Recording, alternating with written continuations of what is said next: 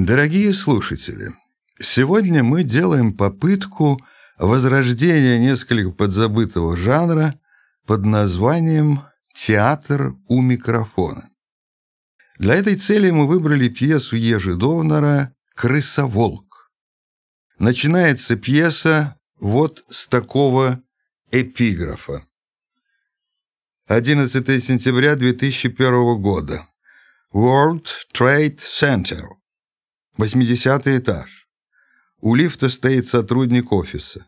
К нему подходит коллега, спрашивает, что, лифт ждешь? Да нет, самолет. Действующие лица и исполнители.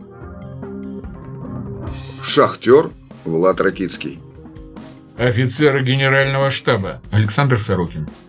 Врач-дантист Юрий Довнер. Пастор Алексей Пирогов.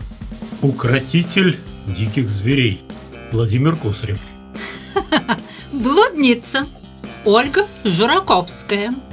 Солист хора Михаил Дорофеев. Менеджер Александр Дубровский. Беременная женщина Татьяна Ляпина. Дама с собачкой Татьяна Семенова-Глазунова. Спасатель Юрий Довнер. Текст от автора читает Ежи Довнер.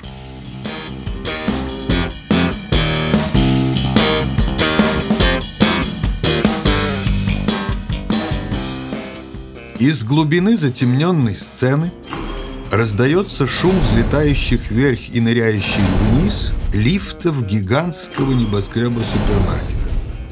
Это артерии, являющиеся источником жизни дома Исполина. В какой-то момент этот шум перекрывается воем реактивного самолета, после которого слышен мощнейший взрыв. Лайнер ударяет в небоскреб, от удара воспламеняется горючее, и, попав в шахты лифтов, огненным потоком низвергается вниз. Один из лифтов находится в это время на уровне пятого этажа, и по счастливой случайности поток огненной жидкости на него не попадает, просто не догнав его и успев сгореть на уровне какого-нибудь 25 этажа. Лифт останавливается в самом нижнем подземном этаже небоскреба, находящемся на глубине 10 метров и являющемся паркингом. Из открывшихся дверей лифта выскакивают, оттесняя друг друга, человек 20-30 перепуганных людей. И от ужаса, потеряв ориентацию, в беспорядке мечутся по сцене. Затем бросаются кто вправо, кто влево, с мыслью как можно скорее сесть в свой автомобиль и покинуть место катастрофы.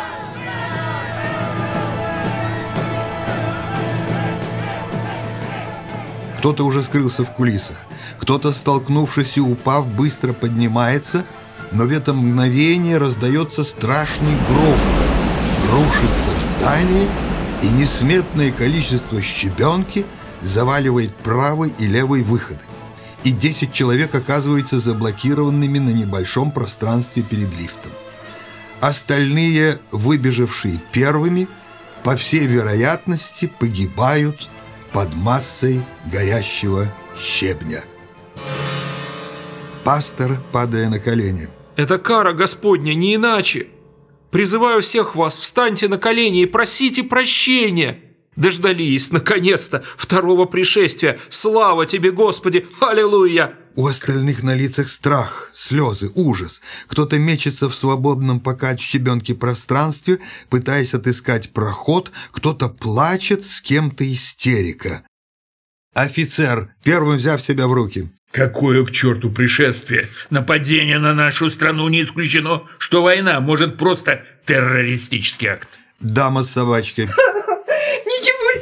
Просто! Вы так говорите, как будто у вас в доме отвалился кусочек штукатурки от потолка. А что? Вы знаете точно, что должна начаться война? Я офицер генерального штаба и со всей ответственностью могу вам заявить, что на сегодняшний день мы подобных сведений не обсуждали ввиду их отсутствия. А вы ничего. Хорошо держитесь, не то что ваша собачка. Тоже мне шутник нашелся. Господи, не дай мне сгинуть в преисподней. Неужели я заслужила такую смерть? Все мы заслужили гиену огненную, только по непонятной причине настоящие праведники давно уже на том свете, а всякая мразь по-прежнему топчет эту землю и даже не задумывается о спасении души. Попрошу без оскорблений. Я себя к тем, кого вы называете только что мразью, не причисляю. А что касается спасения, то всякий человек в момент смертельной опасности спасает прежде всего свое тело, а душу, ну это уж как получится.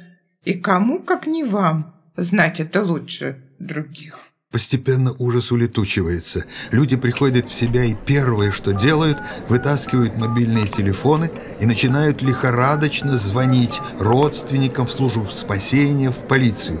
Стоит невообразимый хор людских голосов, где доминируют слова отчаяния и боли. Беременная. Да, да, мы, мы в цокольном этаже. Спрашивают, сколько нас человек. Один, два, три, десять. Да, все живые, раненых нет, прошу вас, откопайте нас поскорее, иначе я рожу прямо здесь. Начинает рыдать. Дантист. Я врач. В случае чего рассчитывайте на меня. Вы на каком месяце? На каком? На каком? На сносях. Ой, извините. Э, говорят, что делает все возможное, но там наверху полыхает пожар. Как только погасит, его начнут разгребать завалы. Технику уже подогнали. Да это бог, скорее бы. Шахтер с сарказмом. Что, не нравится в аду? Я вот провел в нем лучшие годы своей жизни. Всю молодость и зрелость. Хотя большинство моих коллег досрочно уходят на тот свет. Имею право за это достойную пенсию, да и деньжат в целом поднакопил кое-каких. Был и под завалами, но, как видите, цел и невредим. Остался таковым и сейчас. Вот если б не столкнулся с кем-то во время паники, был бы вместе с теми, которые бросились туда, навстречу своей смерти. Был я в штольнях, был я в штреках и в забоях Добывал из-под земли я уголек. Но при этом не стремился быть героем. Поедая свой шахтерский тормозок. Нас считают почему-то низшей расой Говорят, нам не отмыться никогда. И пускай всего закончил я пять классов. С гигиеной все в порядке у меня.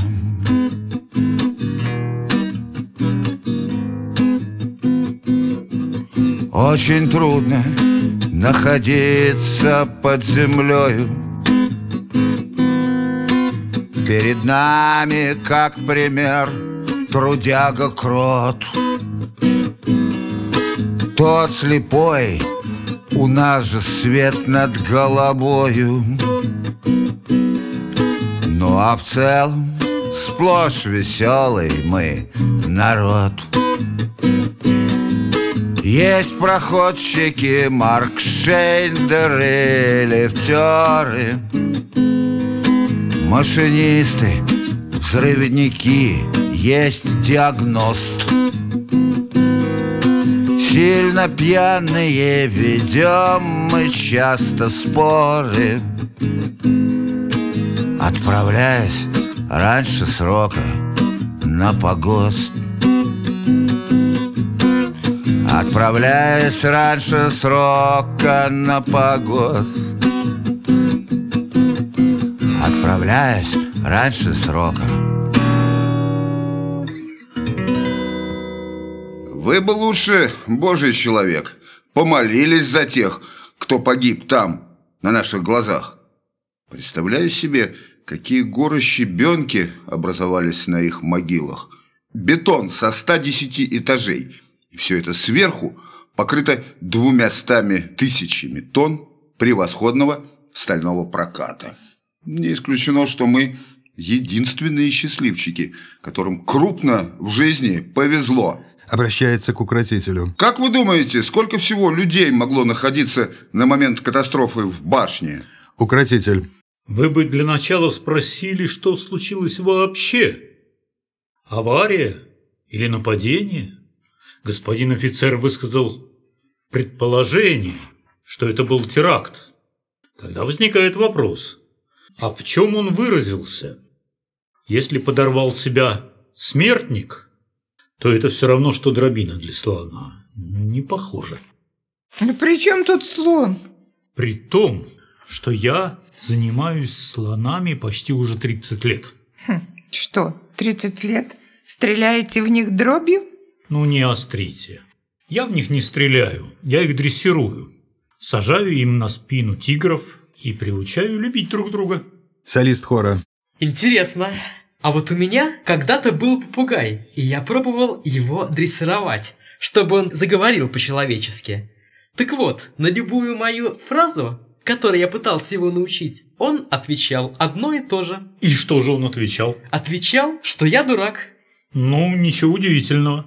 Что значит ничего удивительного? Да нет, э, не обижайтесь, я просто хотел сказать, что для начала надо, чтобы сам понравился животному. Если же этого не произойдет, дрессура бесполезна. Слышен голос. Кто хочет сыграть партию в бильярд? Тут обнаружился стол. Правда, его надо распаковать. Что за грешное развлечение? Мы вот-вот погибнем. Я согласен. Давно не играл в свою любимую игру. Вдвоем с дантистом они выволакивают на правую часть сцены картонную коробку, в которой запакован бильярдный стол. Распаковывают ее, привинчивают ножки, достают шары, бильярдные кии, начинают играть. Менеджер недвусмыслен, держа за талию блудницу. Вместо того, чтобы без цели перегонять шары из одного угла в другой, вы бы лучше поддержали наших женщин. Им, наверное, труднее переносить все это, чем нам, мужчинам. И Я на- правильно говорю? Говорите-то вы правильно, но вы держите дрожащую свою руку как-то неестественно. Я бы сказала, робко. Видать, с женщинами у вас контактов в жизни было очень мало. А может, не было вообще? Убирает его руку и, достав из сумочки косметику, начинает приводить свое лицо в порядок. Признаюсь честно, не было. За недостатком времени. Но руки дрожат, наверное, не от этого. А недостаток образовался из-за того, что сперва учился как проклятый, потом сразу начал работать в фирме. Теперь ведь как принимают на работу? Чтобы возраст был не более 18 лет, чтобы владел двумя иностранными языками, чтобы имел водительские права и стаж работы не менее трех лет, а еще лучше пяти лет. Ну скажи, такое возможно? Не знаю. Я проходила другие университеты. У нас брали на работу с 13. Хм, так у тебя, наверное, уже большой стаж. Ты что, идиот или прикидываешься? Прикидываюсь. Идиотов в нашей фирме не держат. Я поняла твои сомнения. Не переживай, лишнего не возьму. Так и быть, беру тебя на обучение. Курсы ускоренные. И стоить будут недорого. Притом без налоговых начислений и штрафных санкций. Здорово. И сколько же это? Мой тариф одинаков для всех. 100 баксов за час обучения. Офицер подслушиваю. Я знаю вариант подешевле. Вот и воспользуйся своим дешевым вариантом. Только я считаю, тебе надо сперва хорошенько подумать, как выбраться отсюда. А что, после того, как откопают, самый раз. Чтобы сбросить весь этот стресс, лучшего способа и не придумаешь. А ты уверен, что будешь в состоянии? У тебя же поджилки трясутся, как у загнанного зайца. А твое причинное место стало, небось, размером с финик. Офицерская напускная доблесть вмиг испаряется. Он, пристыженный, отходит в сторону. Менеджер, почувствовав себя как бы победителем в борьбе за самку, хотя в данном случае самка выбирала сама, обхватывает блудницу за талию, они направляются к кабине лифта и плотно закрывают за собой дверь. Грешники. Шахтер, глядя им вслед, Замечательная профессия. В любых обстоятельствах востребована. Я вот по профессии шахтер, а применить свои профессиональные навыки в данный момент не могу. Был бы хоть отбойный молоток в руках, да и то в образовавшейся ситуации он абсолютно бесполезен. А вот поесть бы сейчас не помешало. А, Друзья по несчастью, не найдется ли у кого сухой хлебные корочки с небольшим кусочком масла? Я сегодня, так вышло, с утра ничего не ел. А мне хоть омаров сейчас подавай, не позарюсь. И даже с марципанами вперемешку. Я, пожалуйста, отдам вам всю свою продуктовую сумку. Только она у меня осталась в лифте, но там, как вы, наверное, догадываетесь, занято. Что значит занято? Как это занято? Для общего блага заставим сейчас освободить кабину. Подходит к лифту, стучит в дверь. Из этических соображений мы не будем нарушать вашего интима. Просим только отдать сумку со съестными припасами. Дверь кабины слегка раздвигается. В образовавшейся щели появляется мужская рука, протягивающая хозяйственную сумку. После чего двери со злостью задвигаются. Владелица сумки берет свою собственность. Очень кстати. Обычно в это время я всегда кормлю свою Нэнси. Достает сверток с сухим собачьим кормом. Кушай, моя красавица. Как знать, может быть, это пища последняя в твоей жизни. Спохватившись, обращается к шахтеру. Ой, простите, совсем забыла. Угощайтесь всем, что видите в моей сумке. Спасибо. Что-то мне расхотелось. И потом здесь, под землей, видимо, какой-то инстинкт срабатывает. Привык я пищу с тормозком потреблять. А когда бывало боязно, то и с легким наркотиком не побрезговать. Да-да, не удивляйтесь. Особенно в те моменты, когда мой газоанализатор-интерферометр фиксировал скопление суфлера. Впрочем, это уже терминология, и знать ей вам не обязательно. Ну вот сейчас и не боязно, и наркотика под рукой нету, интерферометр отсутствует, а аппетит пропал. Так что еще раз большое спасибо. Ну, как хотите. Обращаясь ко всем. Прошу вас, угощайтесь. Пастор, все еще не оправившийся от испуга. И как вы можете вкушать пищу в подобной ситуации? Молиться, молиться надо всем за упокой и тех погибших душ, и наших тоже, во имя Отца и Сына и Святого Духа. А я, пожалуй, не откажусь. Когда я учился в хоровом колледже, мы всегда не доедали. Накладывает ветчину на булку, ест. Вот сейчас проглочу последний кусок и спою вам арию Мефистофеля из Фауста.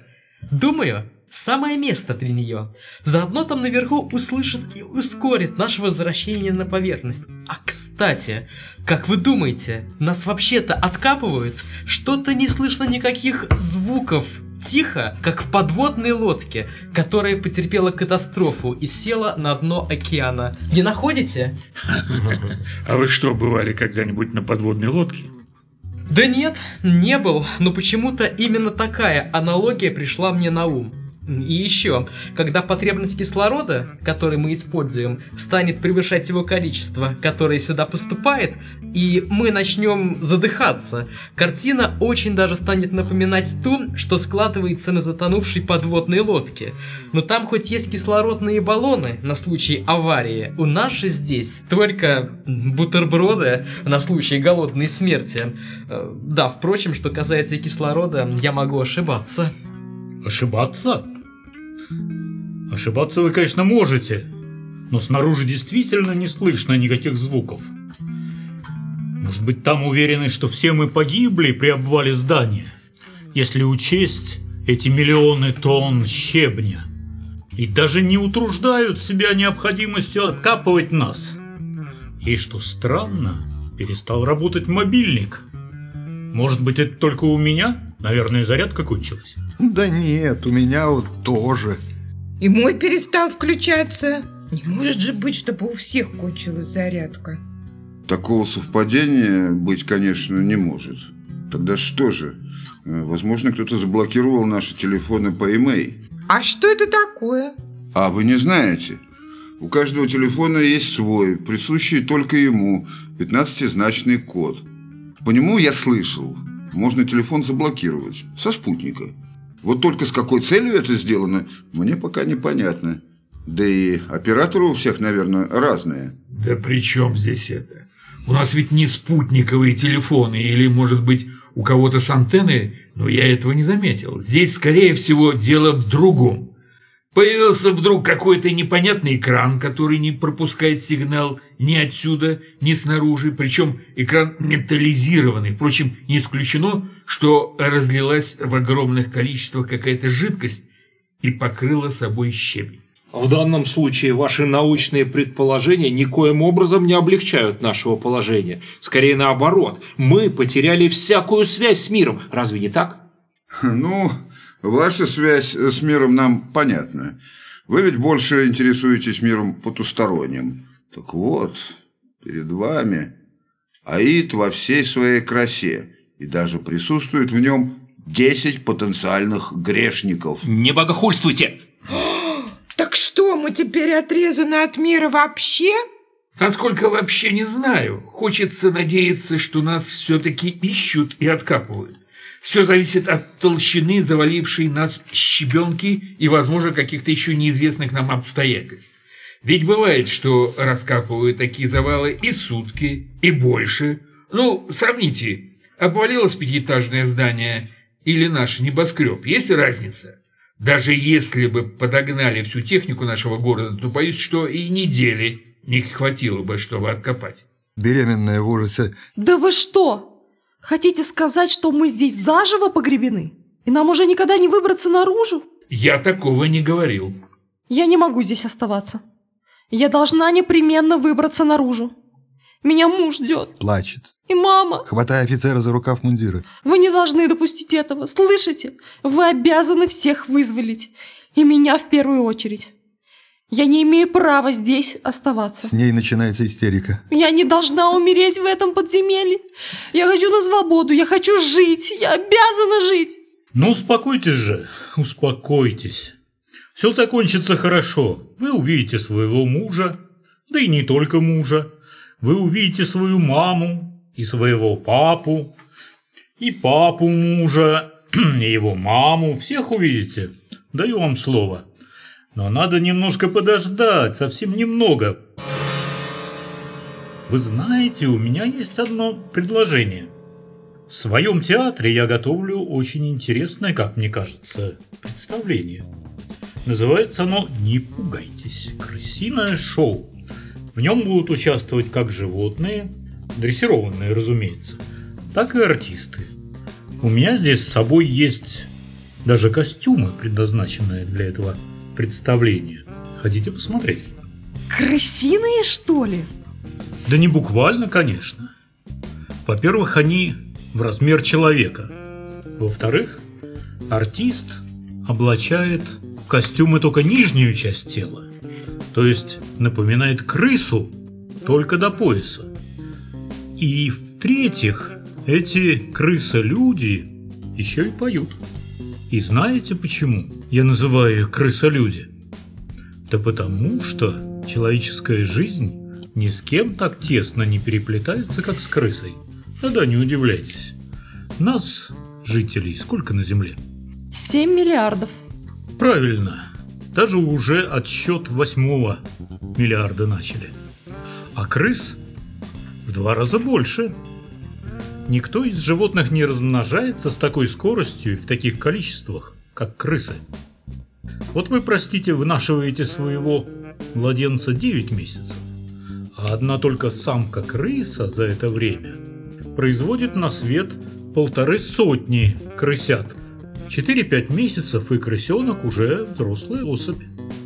Я изучал их, как говорится, от и до. Вот, например, знаете ли вы, что крысы – единственные из животных, кроме человека, которые умеют, да-да, не удивляйтесь, умеют смеяться. Или единственные в животном мире, которые не переносят рок-музыку. утверждают, что крысам, как и человеку, снятся сны. Есть версия, что причиной гибели динозавров были, как это не покажется маловероятным, крысы. Их в ту пору было не меньше, чем сейчас. И они, выедая яйца исполинов, обрекли их на умирание.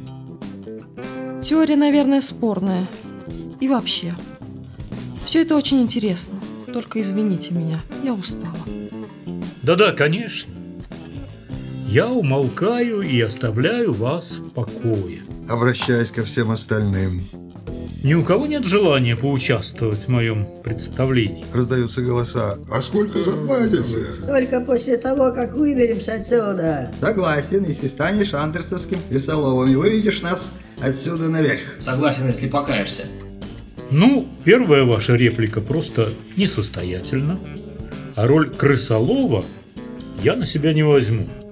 Потому что у меня нет как минимум волшебной дудочки. А оказаться наверху поможет нам всем вера в спасение.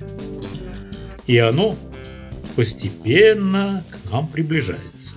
Но пока оно находится от нас на некотором еще отдалении, я предлагаю скоротать время, приняв участие в моем спектакле.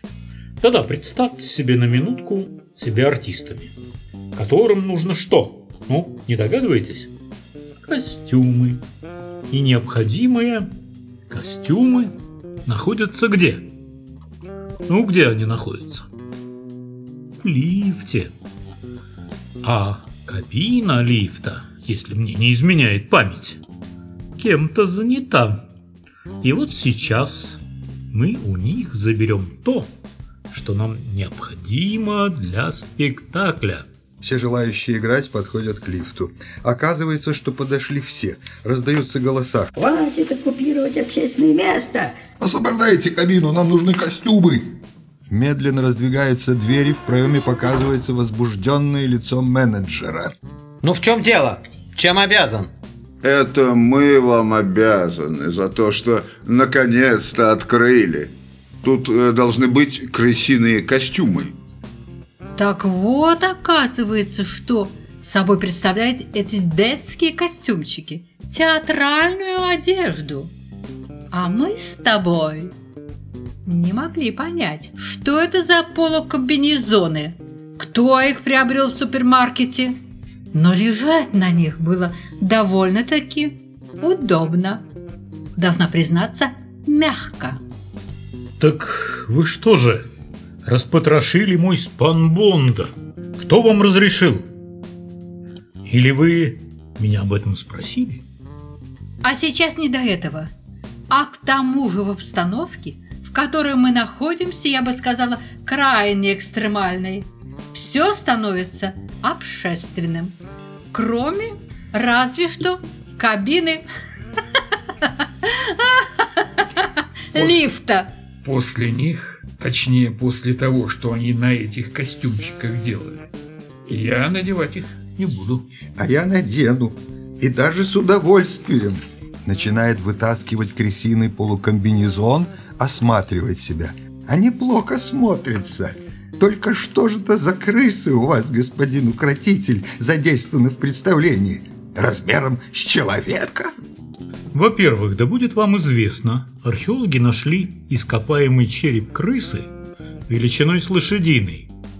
Поэтому можете себе представить, какой величины была сама крыса. А во-вторых, все это условно, метафора, образ. Поэтому быстренько все переоблачаемся. После того, как все затворники надели костюмы.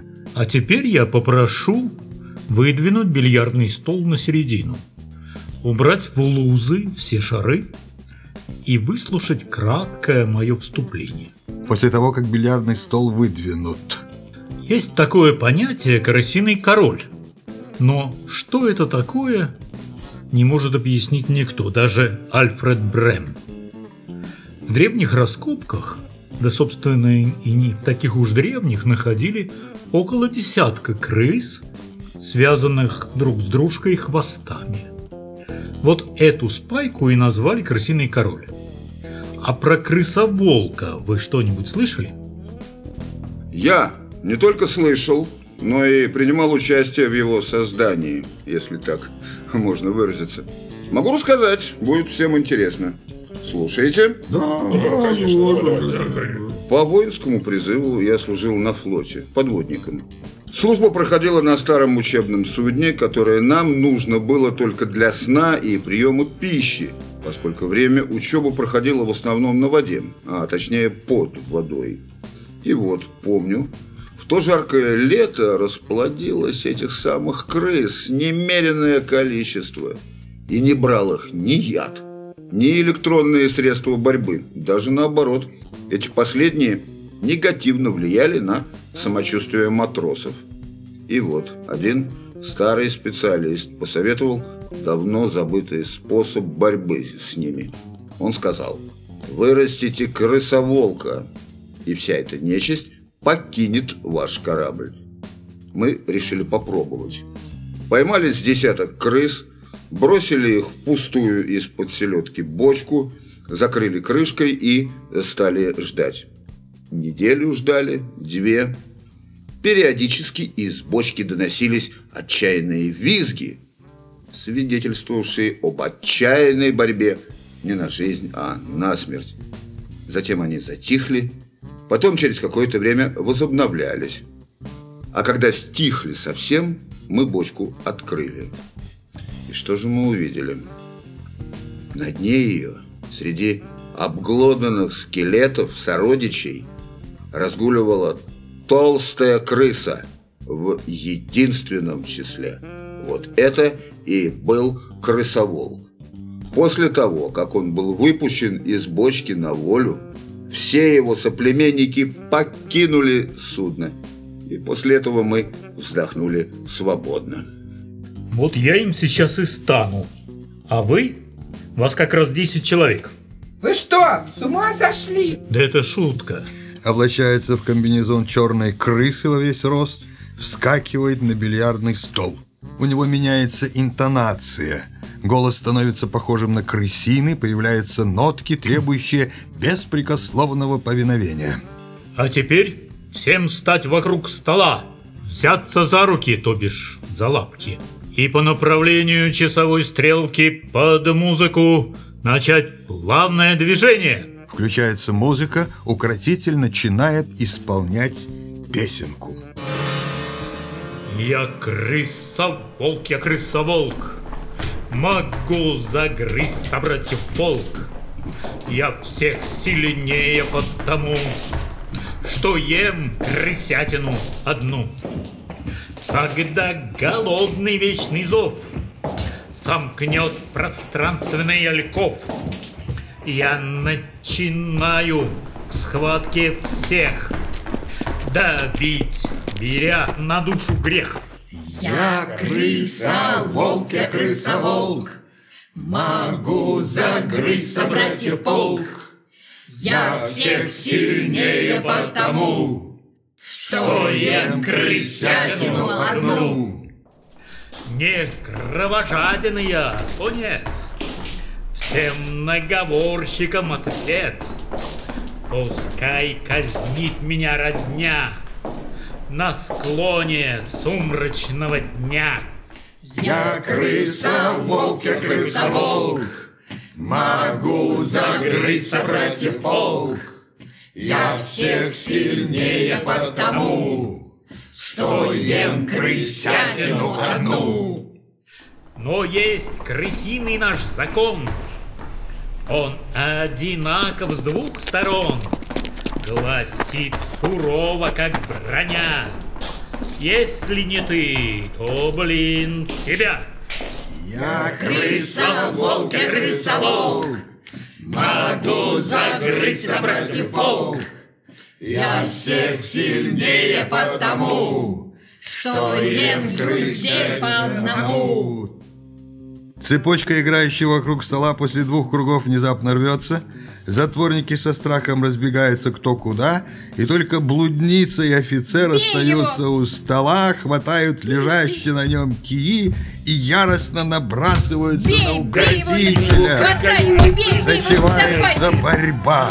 Остальные, осмелев, приближаются к столу, выхватывают из луз шары и начинают пулять их в того же укротителя. Один из них попадает в голову, укротитель тебе. падает со стола на пол. Похоже, он потерял сознание. Дантис первым, придя в себя, продирается сквозь толпу разъяренных затворников, Пустите меня! склонившись к груди укротителя. Что мы натворили? Он же мертв!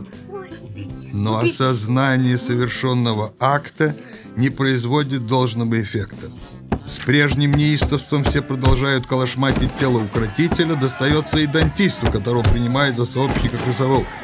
Он мечется по периметру сцены, ловко ускользая от ударов кием и бросков бильярдными шарами. Люди ошалели, они не понимают, что начинают вытворять. Наконец на стол запрыгивает солист хора и, как бы пародируя укротителя, пискливым голосом начинает петь. Я хомячок, я хомячок, днем не ночью на бочок. Еду в застечные мешки, я прячу смыслово парики. Мой необузданный задор готов затмить любой простор. Прислушиваясь к шутливому тексту песенки, все постепенно поворачивают головы в сторону поющего и прекращают калашматить укротителя. В это время раздается звук, имитирующий включение мощного двигателя, после чего кабина лифта медленно начинает подниматься наверх. Все бросаются к ней, но она уже выше человеческого роста. Слышны крики облегчения, радости, отчаяния.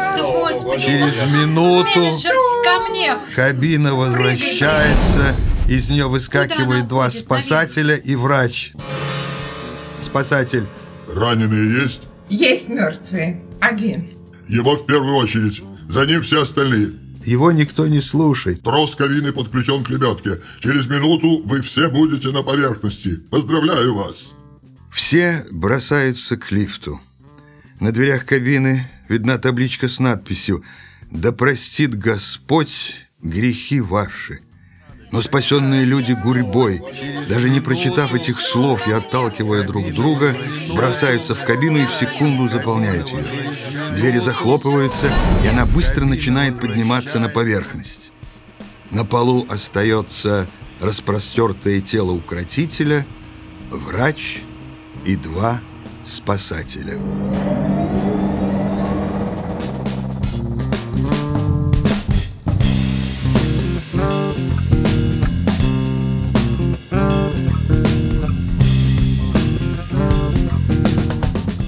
Вы прослушали радиоспектакль по пьесе Ежи Довнера «Крысоволк». Thank you.